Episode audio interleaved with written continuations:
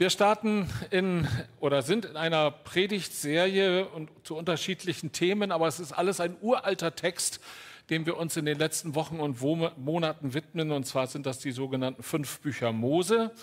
Und äh, sie stehen am Anfang der Bibel des Alten Testamentes und heute starten wir in, mit einem Text aus 5. Mose 26.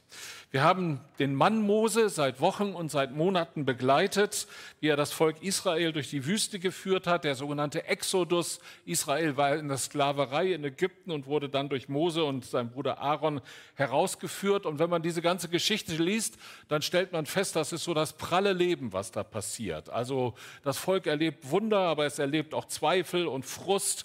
Und da ist Glaube und Unglaube und sie sind 0, nix wieder im Götzendienst drin und was nicht alles.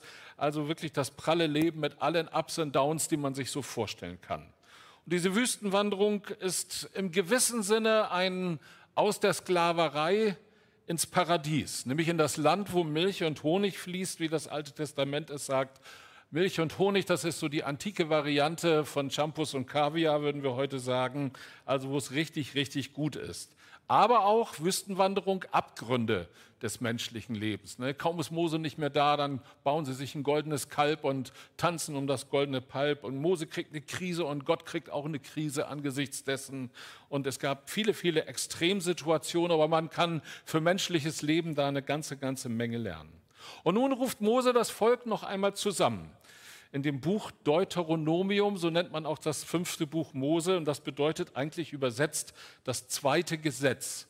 Also Wüstenwanderung war lange und Mose hatte dem Volk schon mal das Gesetz Gottes gegeben, aber die Jahre und letztlich Jahrzehnte gehen ins Land und so kommt es noch einmal zu einem zweiten Gesetz. Manche Wiederholungen zum zweiten Buch Mose und sie sollen es nicht als selbstverständlich hinnehmen, sagt dieser Text, dass wenn ihre Scheunen und, und das, was sie haben, sozusagen, wenn das gut gefüllt ist, sie sollen es auch nicht als ihren eigenen Verdienst ansehen, wenn die Felder nach harter Arbeit reife äh, Frucht tragen. Und so hält er kurz vor seinem Tod für sein Volk eine Rede. Eigentlich ist es nicht seine Rede, sondern er redet im Auftrag Gottes. Und ich lese ein paar Verse aus 5. Mose 26, uralter Text, und wir werden anschließend fragen, was das denn für unser Leben heute zu bedeuten hat. Ihr werdet nun in das Land kommen, das der Herr, euer Gott, euch zum Besitz gibt. Ihr werdet es erobern und euch darin ansiedeln. Dann nehmt ein paar von den ersten Früchten jeder Ernte, die ihr in dem Land einbringt, das der Herr, euer Gott, euch gibt legt sie in einen Korb und geht an den Ort, den sich der Herr euer Gott erwählt, damit dort sein Name angebetet werde. Geht zum diensthabenden Priester und sagt zu ihm, wir bestätigen dem Herrn, deinem Gott, dass wir wirklich in das Land gekommen sind, das er unseren Vorfahren mit einem Eid versprochen hat. Danach soll der Priester den Korb aus euren Händen nehmen und vor den Altar des Herrn eures Gottes stellen.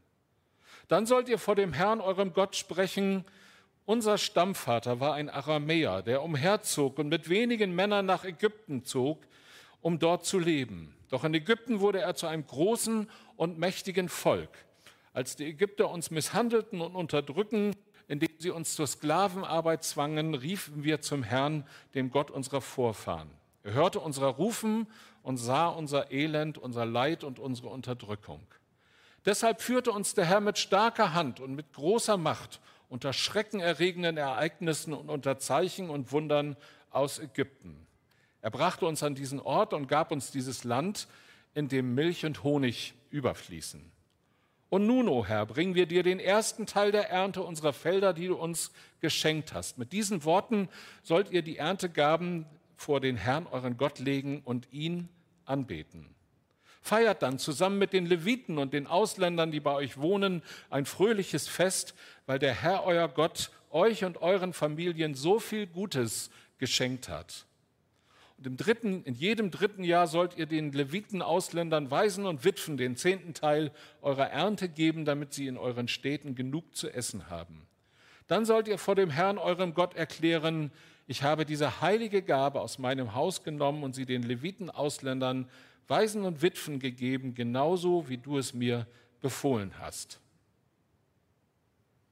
Also insgesamt kann man sagen, das ist mal eine Karriere von der Sklaverei in Ägypten zu diesem Land, in dem Milch und Honig fließt. Aber wer die Geschichte der Wüstenwanderung Israels liest, der weiß, dass nicht Gottes Musterschüler unterwegs waren, sondern ein Volk, was, wie die Propheten manchmal sagen, halsstarrig war, die ihr eigenes Ding drehen wollten und nicht nach Gott gefragt haben. Und Mose kriegt oft eine Krise nach der anderen angesichts des Unglaubens des Volkes. Also das war kein leichter Weg. Aber jetzt sind sie schließlich dort im Ostjordanland, ein paar wenige Kilometer sind sie vom verheißenen Land entfernt. Und der Jordan ist kein Riesenfluss, auch wenn er weltbekannt ist. Da ist die Ruhr schon richtig breit dagegen. Also der, der Jordan ist noch deutlich kleiner. Schauen wir uns den Text an. Und ich möchte ihn mit und für uns in drei Schritten erschließen. Einmal durch Gott bist du alles. Zweitens durch Gott hast du alles. Und durch ihn. Und drittens schließlich darum gehört ihm alles. Also, erster Schritt, durch Gott bist du alles. Angesichts des Guten, was Gott für dich bereitet hat, schau zurück in deine Lebensgeschichte, such die Spuren Gottes. Dazu lädt der Text ein. Da heißt es, unser Stammvater war ein Aramäer, der umherzog und wenige Männer mit wenigen Männern nach Ägypten ging, um dort zu leben und so weiter und so fort. Die Leute werden eingeladen, sozusagen in ihre Lebensgeschichte hineinzuschauen und die Spuren Gottes zu entdecken.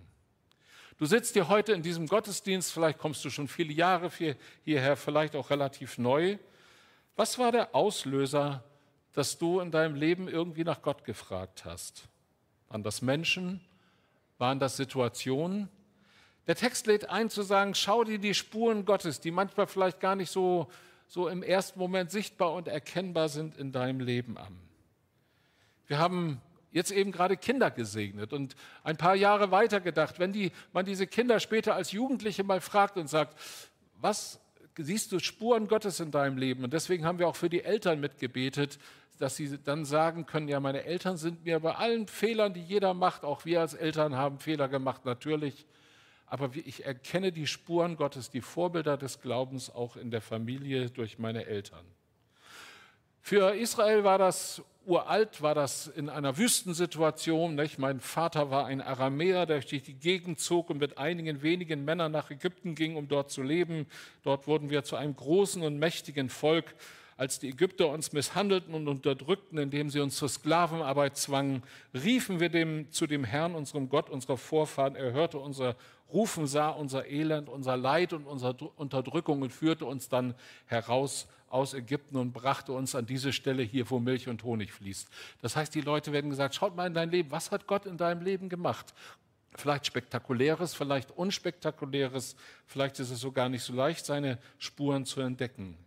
Hier ging es ganz klein und unscheinbar los. Ein Aramäer, der durch die Wüste zog, war unser Stammvater. Aber leider stand, war dieses Volk irgendwann bis zum Hals im Morast drin, um es nicht deutlicher zu sagen.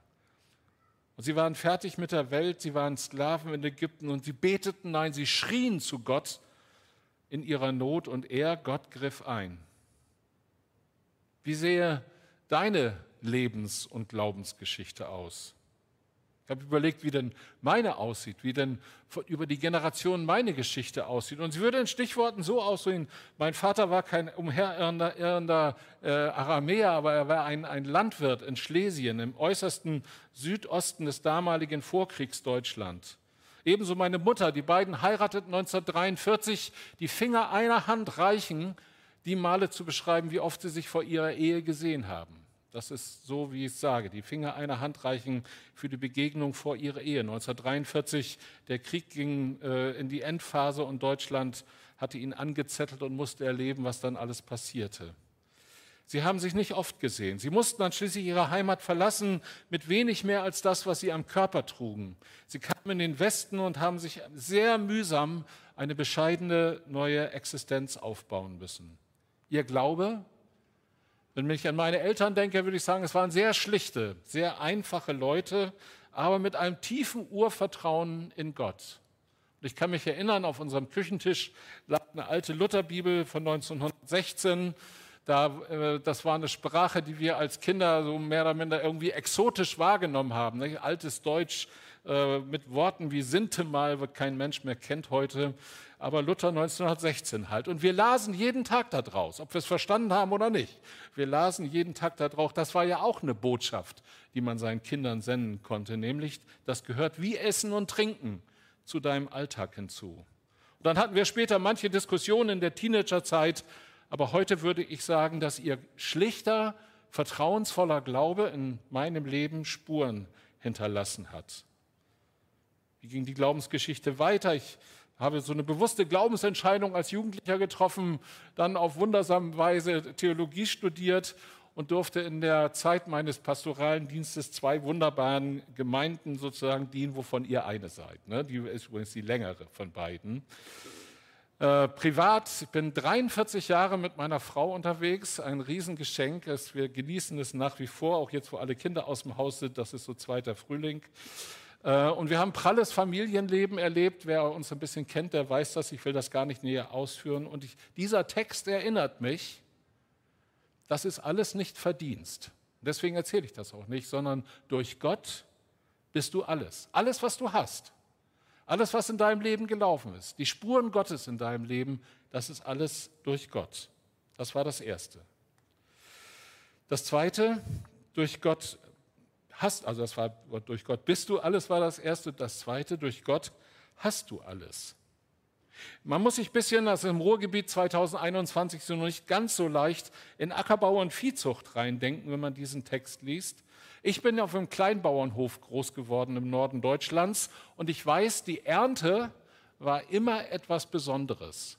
Wenn Ernte war, das hatte so was ja, fast was Festliches irgendwie, weil man fasziniert war, dass wieder alles gewachsen war. Ich weiß, es gibt eine Tomatensorte, die hat den schönen Namen Ernteglück. Und mit diesen beiden Worten, also Ernte und Glück, ist eigentlich etwas beschrieben, was, glaube ich, jeder kennt, der eben Ackerbau und Viehzucht betreibt, Ernteglück.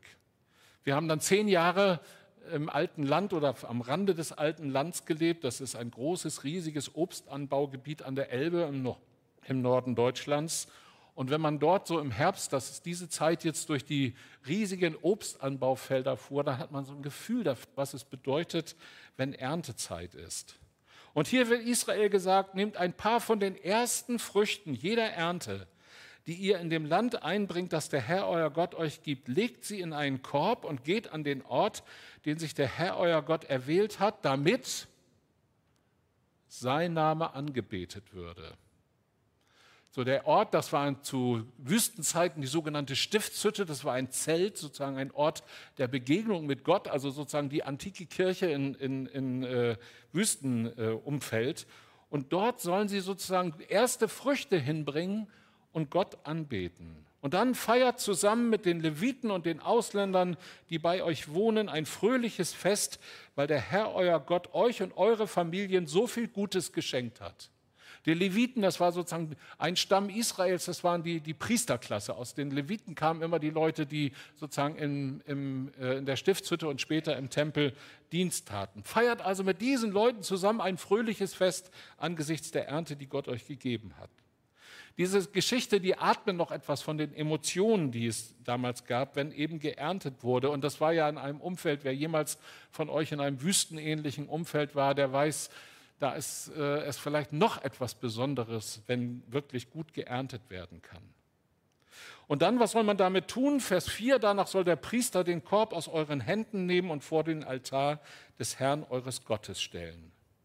Also endlich Ernte. Ernteglück im alten Israel, leckere Früchte zum Reinbeißen. Beißen. Und was soll Israel tun? Sie soll das Erste und Beste in den Korb legen und soll das vor Gott bringen, damit sein Name angebetet würde. Dass sozusagen angesichts dessen, was Gott dir gegeben hat, du sozusagen die erste Adresse ist er, wo du den Dank äh, ihm gegenüber bringst. Es geht also um Anbetung. Mir ist vor kurzem ein Buch über den Weg gelaufen mit dem englischen Titel Ethics as Worship. Das heißt so viel wie Ethik, also die Frage des richtigen Tuns als Anbetung. Man könnte das ja hier auch anders erklären. Die Leviten brauchen irgendwie was zum Leben, die sind da in der Stiftshütte, die können nicht Ackerbau und Viehzucht betreiben, also gebt ihnen ein bisschen was. Aber es ist ja, es geht hier letztlich um viel mehr, nämlich du tust das, wozu du hier aufgefordert bist, nicht irgendwie um Leute zu versorgen, Das ist sozusagen ein Randprodukt vielleicht. Du tust das, um Gott maximal zu ehren, um ihn maximal anzubeten und das, was er geschaffen hat, sozusagen ihn dafür zu ehren. Durch Gott hast du alles. Und die Israeliten sollen das zum Ausdruck bringen, indem sie die ersten Früchte zum Tempel bringen oder zur, zur Stiftshütte bringen. Und wenn ich in deine Lebensgeschichte und ich in meine Lebensgeschichte hineinschaue, dann hoffentlich wächst etwas von dieser Überzeugung, alles, was da ist, was Gott im Laufe der Jahre für und mit uns getan hat, ob es viel oder wenig war, durch ihn haben wir alles.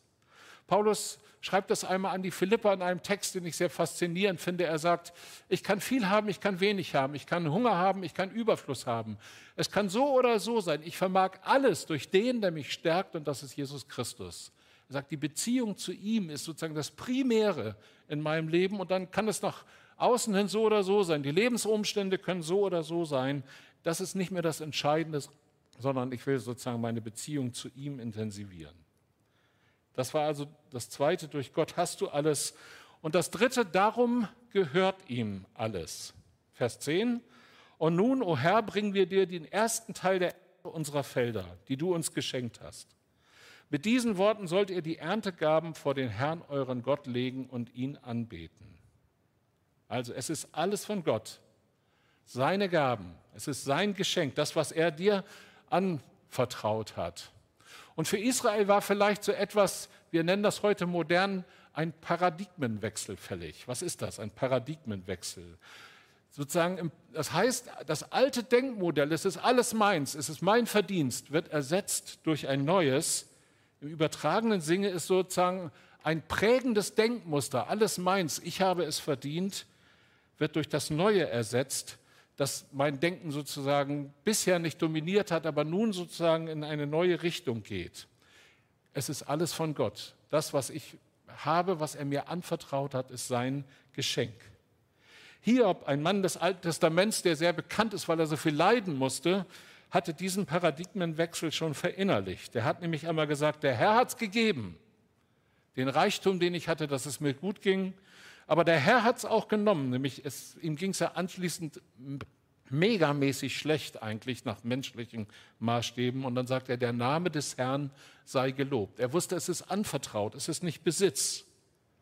Und darum, äh, Paulus kann sagen, eben das habe ich eben schon zitiert, ich kann arm sein, ich kann reich sein, ich kann viel haben, ich kann wenig haben, ich vermag alles durch den, der mich stärkt und das ist Christus. Das heißt, diese alte Geschichte will Israel deutlich machen, alles, was du bist, und alles, was du hast, ist anvertraute Gabe Gottes. Die Alternative, der Paradigmenwechsel in der negativen Hinsicht wäre, alles ist meins. Ich horte alles um mich. Aber der Paradigmenwechsel in Richtung, äh, was Gott sagen will, ist, es gehört alles ihm. Es ist anvertraute Gabe und ich will ihn anbeten für das, was er gibt. Und darum wird Israel hier aufgefordert, den zehnten Teil für Gott, für seine Sache, für sein Reich zu geben. Am Rande, wenn man über Finanzen und über, äh, materielle Dinge spricht, dann gibt es ja Menschen, die sagen, ja, die Kirche will sowieso nur mein Geld. Da kann man drüber nachdenken oder auch nicht, keine Ahnung. Kirchensteuer, 9% der Einkommensteuer ist ja für viele Leute einer der Austrittsgründe, weil sie sagen, das will ich nicht mehr zahlen. Nun muss ich sagen, sorry, ich entschuldige mich, kaum bist du hier, heute Morgen wird über Geld geredet, kann man sagen, wieder typisch, nee, wir machen das sehr selten. Aber durch diesen Text äh, äh, sozusagen ist es so fast vorgegeben. Wir reden viel weniger darüber, als wir seitens der Bibel Anlass dazu hätten. Und für Israel sah es so aus, ich will einfach nochmal zwei Texte aus dem Alten Testament neben vielen anderen, die man zitieren könnte, zitieren. Ein Prophet Hesekiel, der sagt, das Beste von all euren Erstlingsopfern und allen Abgaben, die ihr leistet, sollen die Priester erhalten. Auch das Beste von eurem Schrotmehl sollt ihr den Priestern geben, damit der Herr eure Häuser segnet. Also sozusagen gebt ab von dem, was ihr habt, damit Gott euch segnet. Die Priester und die Leviten, wie gesagt, das waren sozusagen die, die, die Geistlichkeit der damaligen Zeit. Oder im zweiten Chronikbuch, was man nicht so furchtbar häufig liest, aber auch im Alten Testament steht, und er forderte die Einwohner Jerusalems auf, den Priestern und Leviten den festgesetzten Teil ihres Einkommens abzuliefern, damit diese sich ganz dem Gesetz des Herrn widmen konnten. Sobald die Anordnung bekannt wurde, brachte das Volk viele, und jetzt kommt das, diese alte Anweisung, viele Erstlingsfrüchte der Ernte Korn, neuen Wein, Öl, Honig und andere Feldfrüchte. Dazu spendeten sie den Zehnten von allem, was sie besaßen. Eigentlich ist es ganz einfach. Alles, was ich habe, ist anvertraute Gabe Gottes. Dieser geistliche Paradigmenwechsel, den würde ich jedem von uns wünschen. Alles, was ich habe, ist anvertraute Gabe Gottes. Und darum soll ich dankbar für so viel Gutes sein, was Gott mir gibt. In diesem alten Text wird das Volk aufgefordert, ein Fest zu feiern. Mit den Ausländern, mit den, Lev mit den Leviten ein fröhliches Fest, weil der Herr, euer Gott, euch und euren Familien so viel Gutes geschenkt hat. Drittens, aus der Motivation von Dankbarkeit gebe ich dann für ihn und seine Sache. Die Bibel spricht von diesem zehnten Teil. Ich weiß, das ist eine Schocktherapie für alle, die äh, die Höhe der Kirchensteuer unverschämt finden, aber es steht nun mal so in der Bibel drin. Und darum ist dieser Paradigmenwechsel so wichtig. Ich gebe aus Dankbarkeit, ich gebe freiwillig. Paulus sagt der Gemeinde in Korinth im Neuen Testament, sie sollen fröhlich und gerne geben, so in einer neuen Sicht. Stichwort Paradigmenwechsel. Der Euro, den ich gebe, ist nicht der Euro, der mir fehlt, sondern er ist mit Paulus gesprochen Saatgut für das Reich Gottes. Und das Wichtigste, mit diesen Worten sollt ihr die Erntegaben vor den Herrn, euren Gott, leben und ihn anbeten, ihn groß machen. Also immer den großen Zusammenhang sehen. Und ich würde mir wünschen und euch dazu einladen, dass Gott euch sozusagen diesen Paradigmenwechsel, dieses neue Denken schenkt. Alles, was ich bin und habe, gehört ihm. Und ich will dankbar und fröhlich auch von dem abgeben, was ich bin und was ich, was ich, was ich habe, was ich bin und einfach Gott die Ehre geben mit allem, was er mir anvertraut hat. Ich möchte beten. Vater im Himmel, du beschenkst uns in reicher Weise und wenn wir an so einem Tag wie heute, wo in Deutschland gewählt wird, uns vielleicht auch noch mal durch den Kopf gehen lassen, wie viel Gutes wir hier haben. Da ist immer Luft nach oben, das wissen wir. Es gibt auch Ungerechtigkeit und Probleme in diesem Land, aber es ist auch viel, viel Gutes da. Du beschenkst uns in reicher Weise. Es ist anvertraute Gabe von dir. Auch alles, was wir letztlich materiell besitzen, ist anvertraute Gabe von dir. Und ich bitte dich, dass es uns gelingt, diesen uralten Text, der Israel gesagt hast, in unsere Lebenswirklichkeit zu übersetzen und hinüberzuziehen und zu sagen, ja, wir wollen das dir zurückgeben, wollen gerne und fröhlich auch in dem teilen, was du uns anvertraut hast und dadurch Segen erleben. Danke, Jesus, dass wir beschenkte Menschen sind durch den Glauben an dich, auch durch alles, was wir sind und haben. Und wir wollen in diesem, in diesem neuen Denken leben. Du beschenkst uns, du versorgst uns und deswegen können wir mit anderen teilen und für dich und deine Sache ja, Dinge zur Verfügung stellen. Dafür danken wir dir und bitten, dass wir darin gerne und fröhlich leben. Amen.